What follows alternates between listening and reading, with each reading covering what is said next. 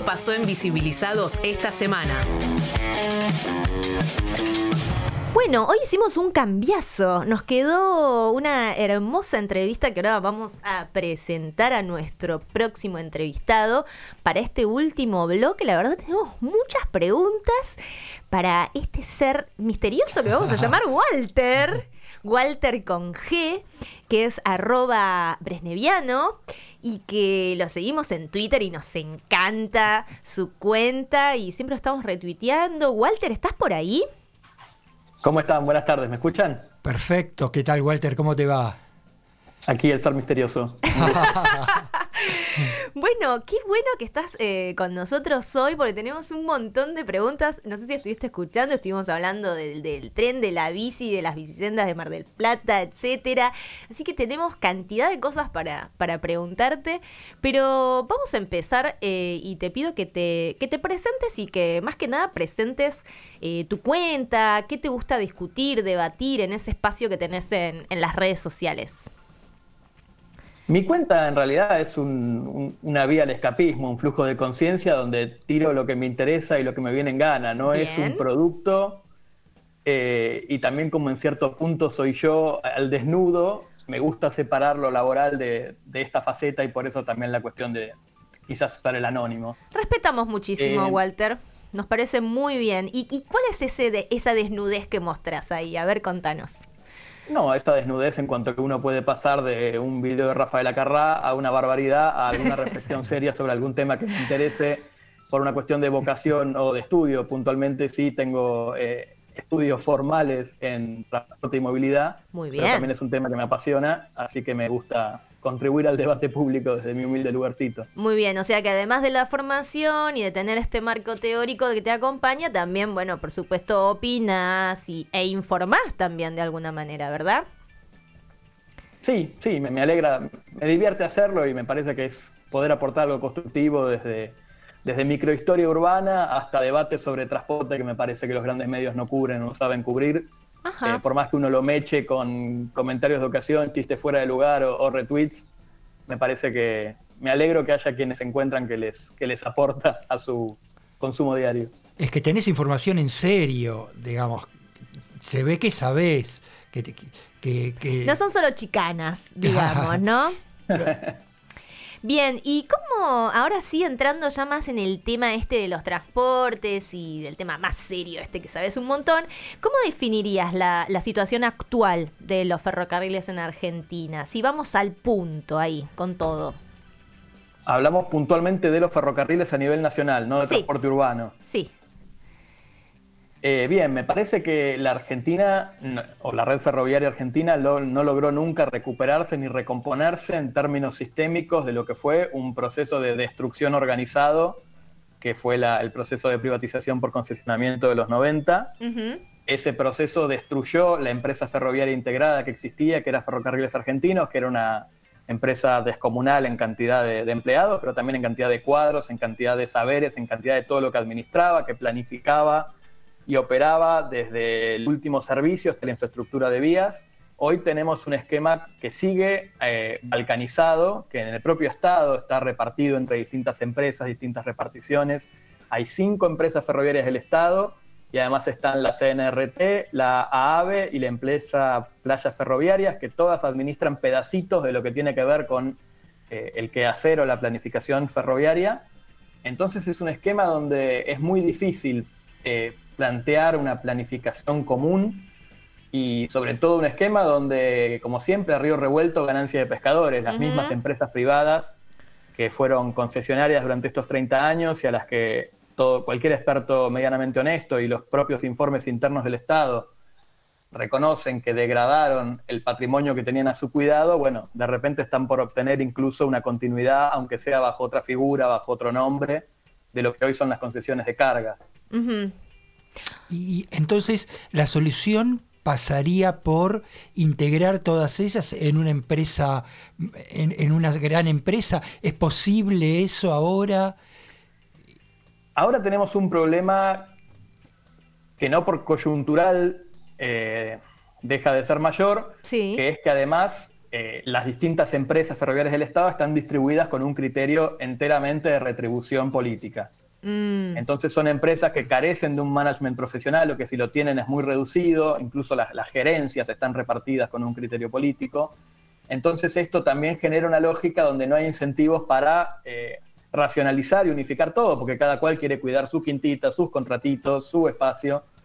Eh, es una lógica bastante, un círculo vicioso. O sea que está, creo que que está mezclado, digamos, el negocio y eh, se está dejando de lado como el, desarrollo no real de, las políticas, digo, para que la gente acceda a tener un transporte de calidad y, como decimos siempre acá, un servicio que podamos utilizar, que eh, sea accesible tanto en el costo como en el, en el sacar el pasaje mismo, ¿no? Sí, incluso cuando uno ve, bueno, particularmente estos últimos días estuvieron presentando o anunciando un montón de nuevos servicios de larga distancia eh, un servicio local en Rosario, un servicio regional en Santiago del Estero, extensiones de otros servicios que ya existían, anuncios de otros. Sí. Eh, algunos de los cuales en abstracto, bueno, yo prefiero que haya un tren a que no haya ninguno. Lo que pasa es que cuando uno los mira en conjunto son anuncios donde se prioriza no solamente una lógica efectista, sino que todos están vinculados con la presencia de algún dirigente local, alguna elección, algún motivo inmediato, y lo que falta es una planificación más de atrás para que esto mismo que vos estás anunciando, que no hay ningún problema con que tenga una motivación política, pero planificar eh, un mínimo escenario de sustentabilidad para que este servicio tenga tiempos de viaje mínimamente competitivos, para que tenga horarios que le sirvan a alguien, para que sean los boletos sean accesibles, para que tengan un costo razonable al que pueda acceder quien lo necesite, pero que no sea un costo que da a entender que el servicio lo concebís como una dádiva. Eh, entonces, la verdad que son servicios que a mí me da miedo que eh, yo no creo que este, en este momento las autoridades de transporte sean antiferroviarias, y creo que son improvisadas, pero cuando haya un gobierno antiferroviario va a tener eh, excusas en bandeja para cancelar servicios. Seguro. ¿Y hay alguna solución para organizar esa empresa? ¿Lo, lo ves con alguna posibilidad? Miren, en 2015 se sancionó lo que fue el, digamos, ese interinato de tres años de randazo, que yo personalmente considero que fue muy positivo en materia ferroviaria, después de lo que fue la tragedia de Once. Se sancionó una ley precisamente a partir del diagnóstico de que el Estado había ido acumulando eh, a los tropezones algunas herramientas y un montón de empresas y que hacía falta de nuevo consolidarlas. Esa ley de 2015, entre otras cosas que dispone, eh, estableció recuperar Ferrocarriles Argentinos Sociedad del Estado y absorber dentro de estas ferrocarriles argentinos a las otras cuatro sociedades que se habían ido creando. En realidad una se tenía que disolver y fusionar y otras tres integrarse como divisiones de negocios, es decir, que haya una cabeza que planifique para todo el sistema y después sí, vos podés tener una división de pasajeros, una división de cargas, una división de infra. Eso eh, durante la etapa del ministro Dietrich estuvo frisado eh, deliberadamente, pero sin que nunca se conozcan los motivos por los cuales los hicieron o que nunca los hicieran públicos. Mm.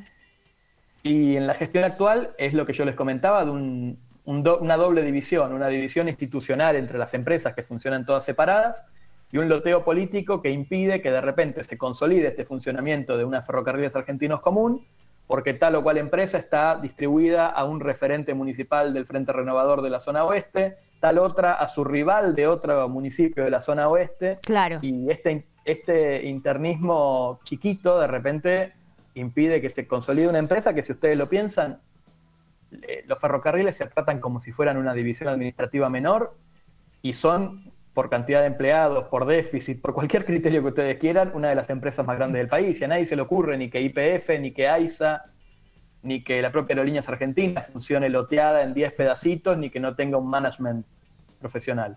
Y por potencial también, entre la, eh, los criterios que pueden indicar la magnitud de ferrocarriles argentinos, está el potencial que tiene que tendría si anduviera, claro, si anduviera bien. llegar a más, a más lugares incluso de los que ya están. No, ni hablar. Y sin, sin esa planificación común, vos no podés saber dónde, dónde poner las inversiones. Las inversiones llegan a los tumbos, generalmente con los acuerdos con China, se concentran en algunos corredores que tienen que ver con las, con las exportaciones agropecuarias.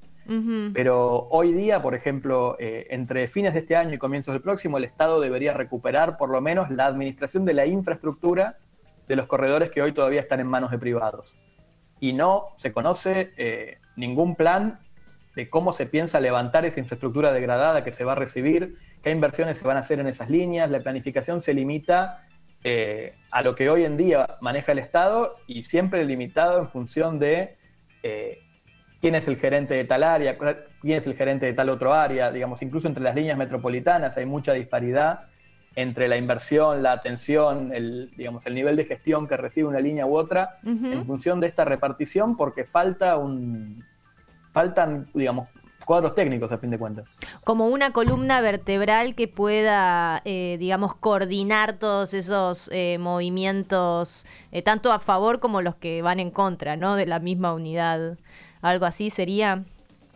Sí, absolutamente. Cualquier empresa ferroviaria del mundo, digamos, cambian las autoridades políticas, pueden cambiar las prioridades de inversión, la dirección en tal o cual sentido, pero la, empresa tiene que poder funcionar sola y planificar sola y proyectar más allá de los gobiernos. Y pasa lo mismo, eh, incluso volviendo a los ejemplos de, IPF. Hoy en IPF la presidencia es un puesto político, las gerencias se pueden discutir, pero digamos, la empresa tiene una capacidad propia de planificar, de proyectarse, de, de representar su propio interés, que es algo para mí es muy grave esto que los ferrocarriles hoy en día no tienen un organismo central que diga, bueno, el interés para el desarrollo futuro del sistema ferroviario es que se preserve o, se desarrolle esta traza porque tiene tal potencial. Hoy en día se lo reparten entre los intendentes que quieren los terrenos, los, desarrollos los desarrolladores inmobiliarios que quieren construir. Eh, y, no, y lo que falta es verdaderamente una, una, entidad que diga, bueno, yo soy el dueño, el responsable del sistema ferroviario en conjunto. Bien. Y otra cosa que dijiste que se perdió fueron los cuadros capacitados.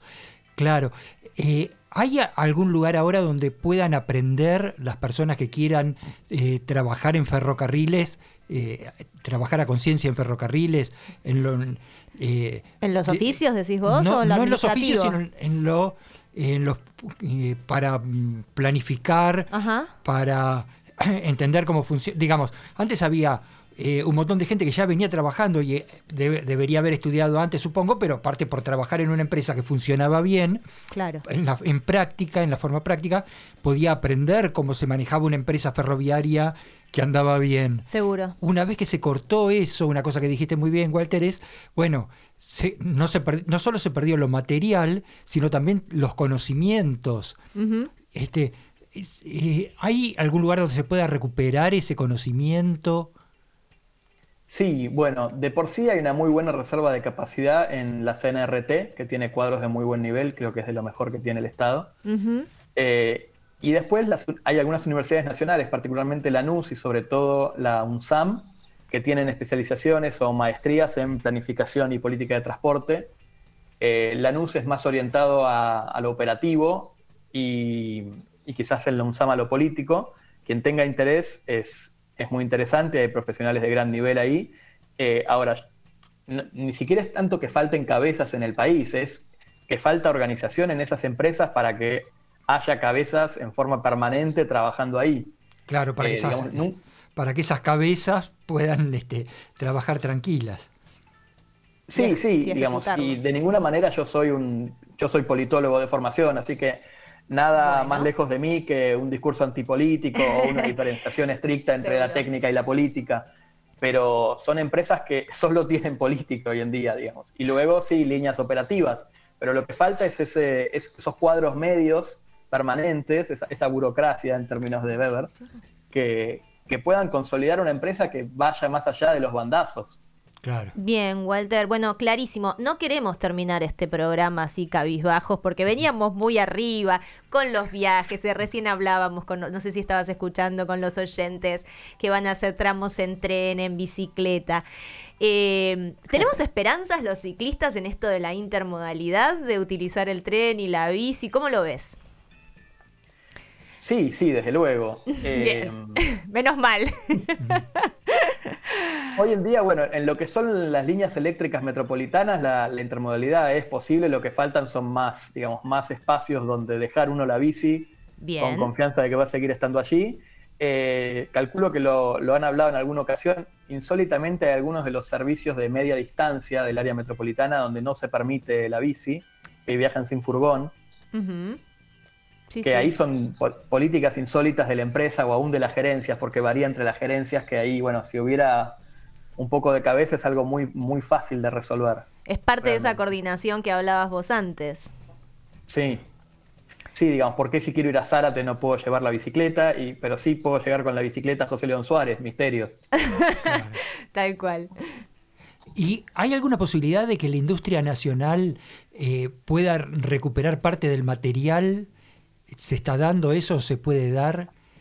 Que la industria nacional... Lo que ocurre es que uno quisiera ser optimista sobre la industria nacional, pero la industria nacional también está cartelizada en empresas que son parte de los mismos grupos de las concesionarias y que en los últimos 15 o 20 años lo que han hecho es facturarle al Estado remodelaciones de material obsoleto a precio de coches nuevos, con lo cual continuar con esa lógica, digamos, si bien genera trabajo local, también es premiar a estos grupos que son responsables de la depredación del ferrocarril y terminar en última instancia tirando plata en material que ya tiene 40, 50 años de uso y que está amortizadísimo. Eh, en época del secretario Ricardo Jaime se llegó a contratar la remodelación de coches de subte del año 30, que son los, Siemens Schuckert. Bien, Walter, nos encantó hablar con vos. Nos que, ya nos quedamos sin tiempo, la verdad, pasó volando.